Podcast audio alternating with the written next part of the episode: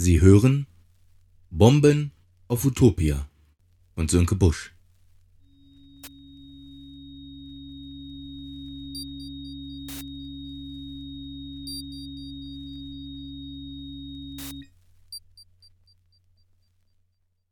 Tag 9 Die Polizei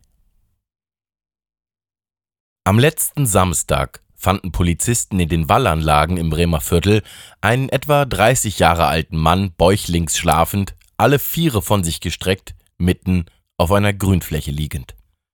Als sie ihn erst zärtlich, dann rüde aus seinem Tiefschlaf geweckt hatten, richtete er sich schnell auf und kam mit einem militärischen Stillgestanden schwankend vor den Beamten zum Stehen. An seiner rechten Gesichtshälfte klebte noch die halbe Wiese in Form von Gras und Laub, wie die Polizei später in ihrem Bericht vermerkte. Auf seinen Zustand angesprochen, antwortete der junge Mann Ich bin nur 30 gefahren. Sie können mich nicht anhalten, weil ich zu langsam war. Ich fahre hier immer lang und dann die zweite links. Im Folgenden, nach seinem Personalausweis gefragt, zückte der Mann seinen Führerschein. Mein Fahrlehrer hat mir sogar einen Strich gegeben, weil ich hier nur 30 gefahren bin. Darf ich bitte weiterfahren? Ich möchte dringend nach Hause. Daraufhin stieg er in den Streifenwagen und schnallte sich an. Nach einer kurzen Phase der Perplexität fuhr die Polizei nach Hause. An der Haustür verabschiedete er sich mit den Worten Bis Sonntag dann, Jungs. Das war das letzte Mal, dass Justus mit einem Polizisten gesprochen hatte. Er hatte diese Geschichte später in der Zeitung gelesen und sich gut gelaunt wiedererkannt. Doch hinderte ihn diese schöne Erinnerung daran, diesen dummen Polizisten, der jetzt mit Mike unter dem Arm vor der Flaschenpost vor ihm stand, auf irgendeine Art und Weise ernst nehmen zu können, zumal Mike immer noch den Anzug trug, der ihn vor den Häusern im Viertel tarnen sollte. Das hatte sich Mike auf jeden Fall so gedacht. Da standen sie nun vor ihm der Polizist und Mike, und tatsächlich dachte Justus sich, ein klares Zeichen, dass du kein Kind mehr bist, ist, wenn sogar die Polizisten schon jünger sind als du selbst. Das Gefühl ist genau das gleiche wie früher, wenn du in der Zehnten warst und ein Sechstklässler muckte auf. Also, wir haben hier jemanden, der behauptet, Mike zu heißen und zu ihnen zu gehören. Er trägt eine Bombe bei sich, sagte der Polizist zu Justus und Emma, die fast ein wenig dankbar waren, dass Mike es wieder einmal geschafft hatte, mit seiner unbekümmerten Art, die oft an Dummheit grenzte, die emotional aufgeladene Situation zu entschärfen. Mike steckte im Schwitzkasten des Polizisten in Kampfmontur und dieser drückte ihn immer weiter in Richtung Boden, in Richtung Bürgersteig, der hier aus Betonplatten bestand und voll mit alten Kaugummis, durch Schuhe zerriebene Zigarettenkippen und Spucke war. Das waren typische Zeichen eines Ortes, an dem Menschen warteten. Und warten, warten als Beschäftigung, das war in diesem Szenebezirk wie in jedem anderen Szenebezirk eine der Hauptsachen, mit denen man den Tag verbrachte. Es ist immer sehr spannend, dieses Warten auf Dinge, von denen man noch gar nicht weiß, eigentlich das Warten auf Zeit, die verrinnt, das Warten darauf, dass sich irgendetwas verändern würde. Mike wartete in erster Linie darauf, wieder Luft zu bekommen, sonst würde sich hier bald was ganz anderes ändern. Ein schönes Bild gaben die beiden ab. Mike in seiner selbstgemachten Tarnuniform im Schwitzkasten des Polizisten mit der echten Uniform und einem Gewichtsunterschied von etwa 30 Kilo, die jetzt auf Mikes Kopf lasteten. Äh, kam es aus Mikes Kopf, während der Polizist die Unterhaltung fortsetzte. Er hielt dabei einen Metallgegenstand in der Hand, aus dem eine Lunte herausragte. Sagt Ihnen diese Bombe etwas? fragte der Polizist Justus. Er war einer dieser Menschen, die lieber erst den Mann ansprechen, wenn ein Mann und eine Frau gemeinsam herumstehen. Vielleicht lassen Sie den Jungen erst mal los und dann fragen Sie ihn selbst, schlug Justus dem Polizisten vor. Nein, das geht nicht, antwortete der Polizist, und schon hatte Justus keine Lust mehr, nach dem Warum zu fragen. Der Polizist hatte sein Visier geschlossen und war dermaßen verpackt, dass es sich so anfühlte, als würde man sich mit einem Roboter unterhalten. Und mit einem Roboter eine Unterhaltung zu führen, das war ja nun wirklich zu dumm. Wenn einer mit mir reden will, dann sollte das ja wohl von Mensch zu Mensch geschehen. Wozu gibt es denn Polizisten, wenn sie eigentlich wie Roboter aussehen? Die sollen doch das Zwischenmenschliche regeln. Roboter sollen die Sachen zwischen Robotern regeln. Menschen sollen Menschensachen regeln. Wo soll das denn sonst noch enden? Das dachte sich Justus. Mike dachte sich auch seinen Teil, während er unter dem Panzer des Polizisten ächzte. Hm, tolle Uniform dachte sich Mike. Und wirklich eine gute Schwitzkastentechnik, da kann man überhaupt nichts sagen. Vielleicht lassen Sie ihn jetzt wirklich mal los, der leidet doch, sagte Emma, und tatsächlich lockerte der Typ im Panzer seinen Griff um Mikes Hals und bemächtigte sich mit einer eleganten Bewegung Mikes Arm und seiner Hand, um ihm die Finger umzubiegen und ihn so mit einem Polizeigriff wiederum bewegungsunfähig zu machen. Also, was ist das? fragte der Polizist Mike nun doch direkt. Wozu tragen Sie erstens diese Bombe und zweitens diese affigen Klamotten mit sich herum? Erstens, keuchte Mike, Erstens weiß ich nicht, welche Klamotten Sie meinen. Meine ja wohl nicht, denn die sind ja nur wirklich alles andere als affig. Und zweitens, wenn Sie schon böse wegen dem Zünder sind, den Sie da in der Hand halten, dann sollten Sie sich mal die Bombe anschauen. Und drittens weiß ich gar nicht, was das soll. Sie und ich stehen doch auf einer Seite. Wir arbeiten beide für das Volk. Und Sie sind doch auch ein Polizist. Erstens, antwortete nun der Polizist, erstens ist Ihre Kleidung schon sehr affig. Er schaute dabei in die Runde und sowohl Steffi, die jetzt neben Mike stand, und auch Justus und Emma mussten verschämt nicken und grinsen, denn keiner von ihnen konnte gut genug lügen, um bei Mikes Anblick keine Miene zu verziehen. Zweitens, sagte der Polizist, zweitens, was soll das heißen? Ein Zünder. Ein Zünder für was? Für die Puddingbombe, grinste Mike diabolisch. Justus schlug sich die flache Hand vor die Augen und öffnete zwei Finger, um zu sehen, ob Mike das jetzt wirklich gesagt hatte. Was denn bitte sehr für eine Puddingbombe? fragte der Polizist weiter.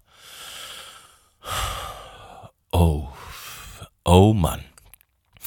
Na, für das Raumschiff, jetzt tun Sie doch nicht so. Ich weiß, dass die Regierung damit drinnen steckt. Und Sie wissen doch so gut wie ich, dass das Raumschiff ohne die Puddingbombe nicht starten kann. Noch besser gesagt, könnte es schon.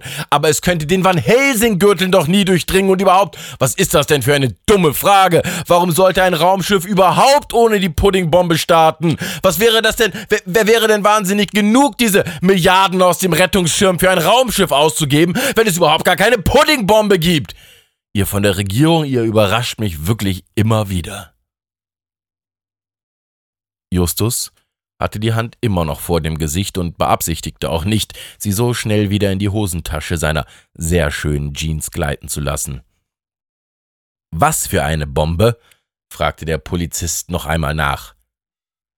Pudding, sagte Mike. Was?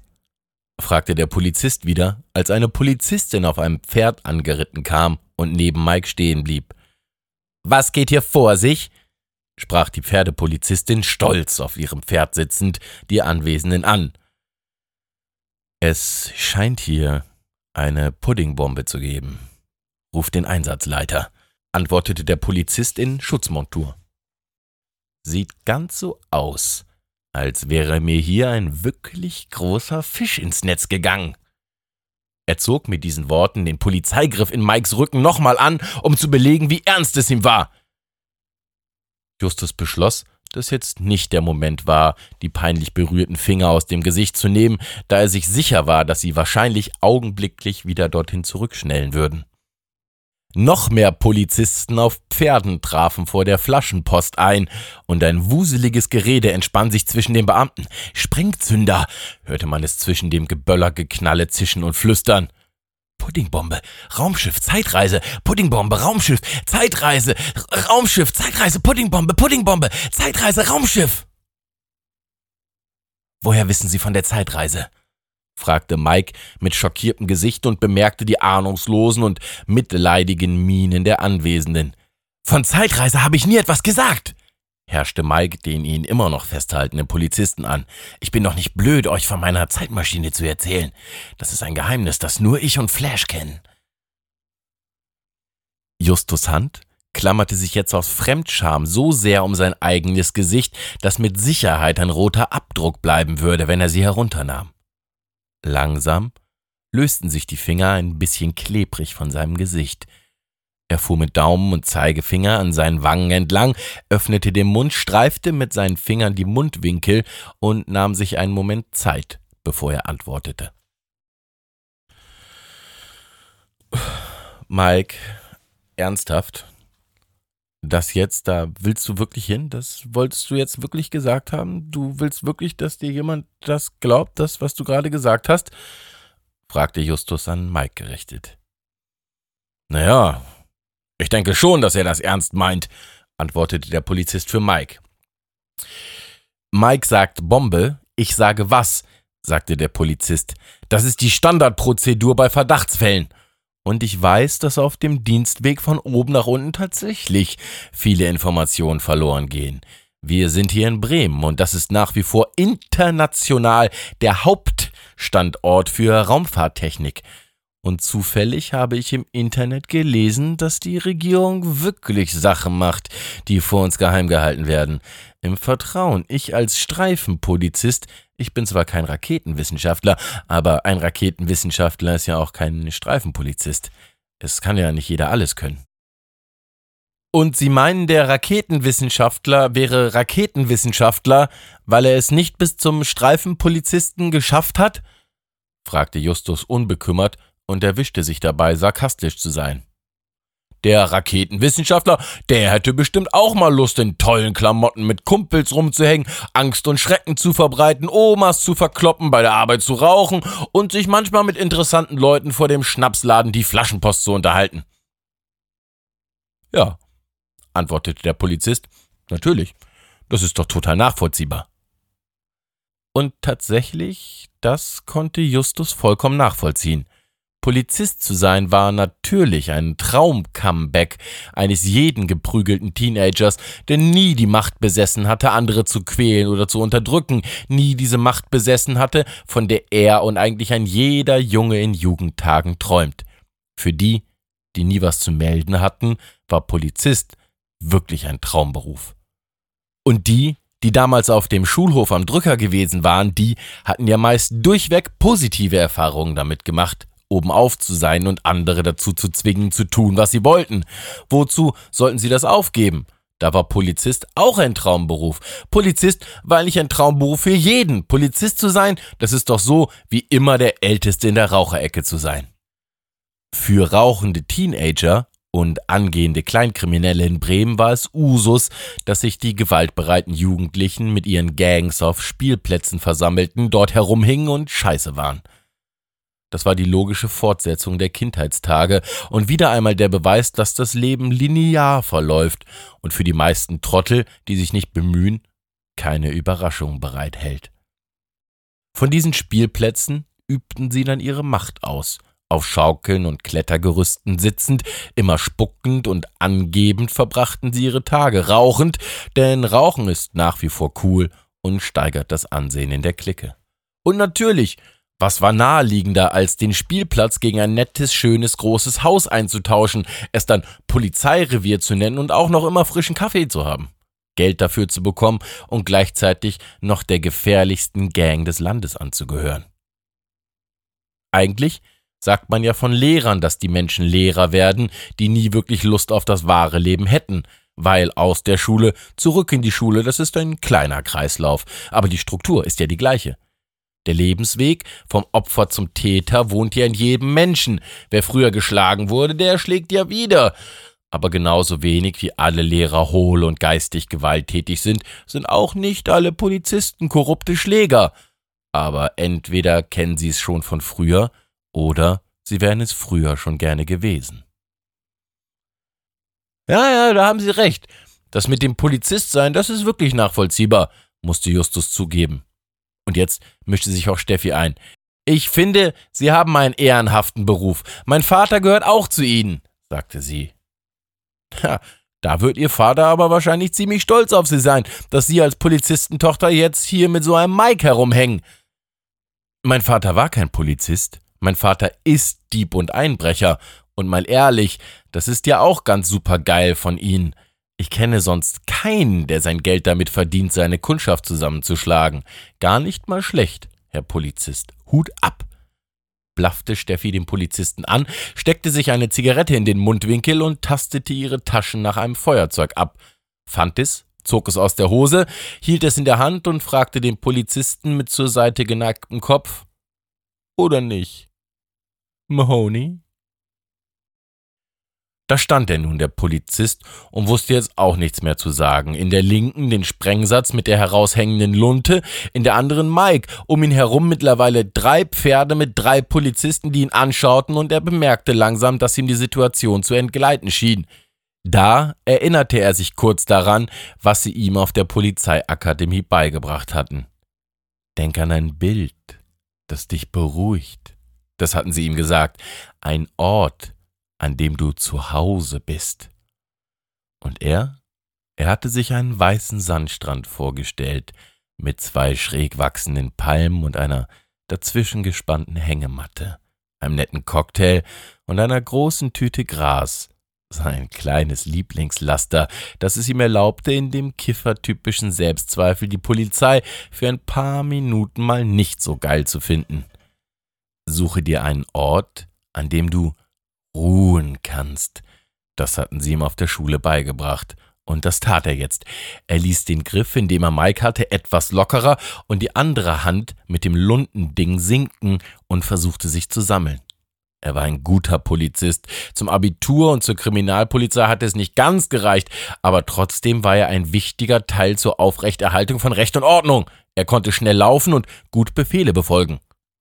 Und Unterschwellig war er der Meinung, dass schnell laufen und ein guter Polizeigriff und Befehle befolgen wichtiger war als das dämliche Rumgequatsche all der Kripo-Arschlöcher, die sich eh für was Besseres hielten.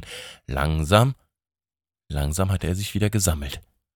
Es gab genug anderes zu tun, um sich nicht mit diesen vier Idioten hier rumschlagen zu müssen. Am besten verhaften, ab in den Bulli auf zur Wache und dann erstmal schmoren lassen. Konnten sie ja mal sehen, wie lustig sie es fanden, Silvester in der Zelle zu verbringen. Er dachte noch einmal kurz an seinen Strand und an seine Palme, seine Tüte und seinen Cocktail und wollte sich einen Ruck geben, als die Tür der Flaschenpost dem Getränkeladen hinter ihnen aufflog. Was denn hier los? fragte der Verkäufer, welcher aus der Flaschenpost geeilt war, vor der sie immer noch alle standen, um zu sehen, was denn da los war. Nichts, nur ein bisschen Stress, antwortete einer der Polizisten auf dem Pferd. Was nur ein bisschen Stress? Hier stehen drei Pferde und ein Polizist mit einer Bombe oder sowas vor meinem Laden. Justus hier ist Stammdieb bei mir. Da werde ich ja wohl fragen dürfen oder muss ich dir erst was Formular ausfüllen? Oder was? Steht hier ein Pferd auf dem Flur? Das fragte der Kioskbesitzer. Raus! Ich meine, rein! rief der Berittene. Noch wer ein Bier? fragte der Verkäufer und verschwand in seinem Laden. Der Polizist mit Mike im Arm dachte sich nun endgültig, also los, Bulle! Bulle nannte er sich selber, weil er ja nicht nur Bulle, sondern tief in seinem Inneren ja immer noch erlebnisorientierter Jugendlicher war, und er bemerkte in genau diesem Moment der Stärke, wie es an seinem Handschuh warm wurde. Ich spüre die Kraft in mir aufsteigen. In den Füßen, den Beinen, meiner Hand wird schon ganz warm. Ich spüre die Energie, dachte er, schaute auf Mike und dann auf Steffi, die mit einem brennenden Feuerzeug dastand und gerade den Sprengsatz in seiner Hand angezündet hatte. Sein Blick wanderte zwischen seiner Mike festhaltenden Hand und seiner den Sprengsatz umklammernden Hand hin und her. Er blickte sich um und stopfte den Sprengsatz dann in den Ausgabeschlitz des neben ihm in der Fassade angebrachten Geldautomaten. Diesmal war es nicht wie bei diesem einen kleinen Böller vor zehn Minuten vor ihren Füßen. Mike schrie Weg! Und alle machten einen Satz zur Seite und Panik ergriff die Umstehenden. Die Polizisten auf ihren Pferden rissen am Zaumzeug, sodass ihre Pferde sich aufbäumten und rückwärts trippelten. Die umstehenden Passanten merkten erst gar nicht, was da los war, machten aber ebenso einen Satz zurück, sodass ein Halbkreis entstand, der nun gebannt auf den Geldautomaten schaute. Justus packte Emma am Arm zog sie zu Steffi herüber, sah Maike in dem ganzen Trubel grinsend stehen und dachte sich, ach, was soll's. Schubste ihn weg und alle vier rannten auf die andere Straßenseite, bogen vor dem Lokal das Wohnzimmer nach links ab und hasteten zurück in Richtung Eck. Justus drehte sich noch einmal um, schaute über seine Schulter und sah die Menschen auf der Straße stehen, die nach wie vor mit Böllern um sich warfen und Raketen aus der Hand starteten, und er sah diesen Halbkreis um den Geldautomaten herumstehen und die Polizisten, die versuchten, die Menschen weiter zurückzudrängen, welche wiederum in ihrer Betrunkenheit anfingen, die Polizisten einzupöbeln. In diesem Moment machte es Boom. Und der Sprengsatz explodierte. Der Sprengsatz ging nicht in der allgemeinen Geräuschkulisse unter, er war wie die Mutter aller Böller. Die Explosion zerriss den Geldautomaten und eine Staubwolke platzte aus der Wand heraus, nach vorne und nach oben, bis fast zur Höhe der Häuser, und dann wurde es still. Der Halbkreis hatte sich inzwischen genug geweitet, um schlimmere Verletzungen zu vermeiden, aber einige in der ersten Reihe verloren doch das Gleichgewicht und fielen auf den Boden. Ein Moment lang war es still gewesen, dann hatten die Pferde gewirrt, sich aufgebäumt und ihre Polizisten abgeworfen, die nun verdattert auf dem Boden saßen. Dann begann ein Kreischen und Geschrei, als wäre es schon zwölf Uhr, es wäre schon Silvester, nur dass hier niemand anstoßen wollte. Die Explosion war laut genug gewesen, dass die meisten der im nahen Umkreis Stehenden nichts mehr hören konnten, und der Staub und die kleinen Putzbrocken der explodierten Mauer, in der der Geldautomat gesessen hatte, begannen auf die Menschen hinabzuprasseln. Justus, Emma, Steffi und Mike waren jetzt stehen geblieben und sahen vom Cinema-Kino aus, wie sich die Aschewolke senkte. Hoch über dieser Wolke waren kleine Fetzen zu sehen, die im Wind auf Höhe der Dächer der umstehenden Häuser hin und her schwebten, schwebten wie Blätter im Herbst und langsam, ganz langsam in Richtung Boden glitten. Die Menschen auf der Straße schauten nach oben, Staub war noch in ihren Augen, die sie sich jetzt rieben, und dann sahen die ersten den bunten Strauß Blätter, der auf sie zusank. Tausende Euro in allen nur erdenklichen Scheinen schwebten zu den Leuten hernieder. Ganz langsam, verteilt über das ganze Areal zwischen Siwallkreuzung und Cäsar. Dort schwebten die Scheine umher, wurden manchmal von einer Windböe erwischt und wieder hinaufgetrieben. Justus stand neben Mike und beide mussten lächeln, denn auch wenn sie sonst nicht so ganz viel gemeinsam hatten, das eben Geschehene freute sie dann doch beide. Justus war sehr glücklich über die Menschen, die sich nun aufrappelten und begannen in der Luft zu schnappen, um sich das Geld zu greifen. Das sah lustig aus, und es war davon auszugehen, dass dies wirklich noch ein lustiger Abend im Viertel werden würde. Geschockte Menschen mit Geld zum Versaufen, Traumkombi, das dachte sich Justus. Er hielt immer noch Emmas Hand, und plötzlich fiel ihm auf, dass es vielleicht doch besser wäre, jetzt erstmal ein bisschen Abstand zu gewinnen, denn immerhin, das konnte man jetzt nicht wirklich anders sagen, das war ja dann doch ein Bombenanschlag gewesen und das vergisst man natürlich oft. Das Gute an Selbstmordbombenanschlägen war ja, dass man selber nicht mehr weglaufen musste. Sie aber begann zu rennen, Richtung Eck, vorbei an Titus, über den Sival, rüber zum Hotdog-Laden, an der Sparkasse vorbei, zum Golden Shop, vorbei an einer Gruppe gut aussehender Ultras, die gerade irgendwas äh, Cooles, Ultramäßiges machten, weiter die Straße hinunter bis zu den Hinterhöfen der Häuser mit dem blauen Licht. Außer Atem blieben sie stehen. Plötzlich begann Steffi zu kichern, dann Emma, dann Justus, und als Mike dann begann laut zu lachen, klang es ein wenig wahnsinnig und unangebracht. Aber was soll's? Wer kann Mike schon böse sein.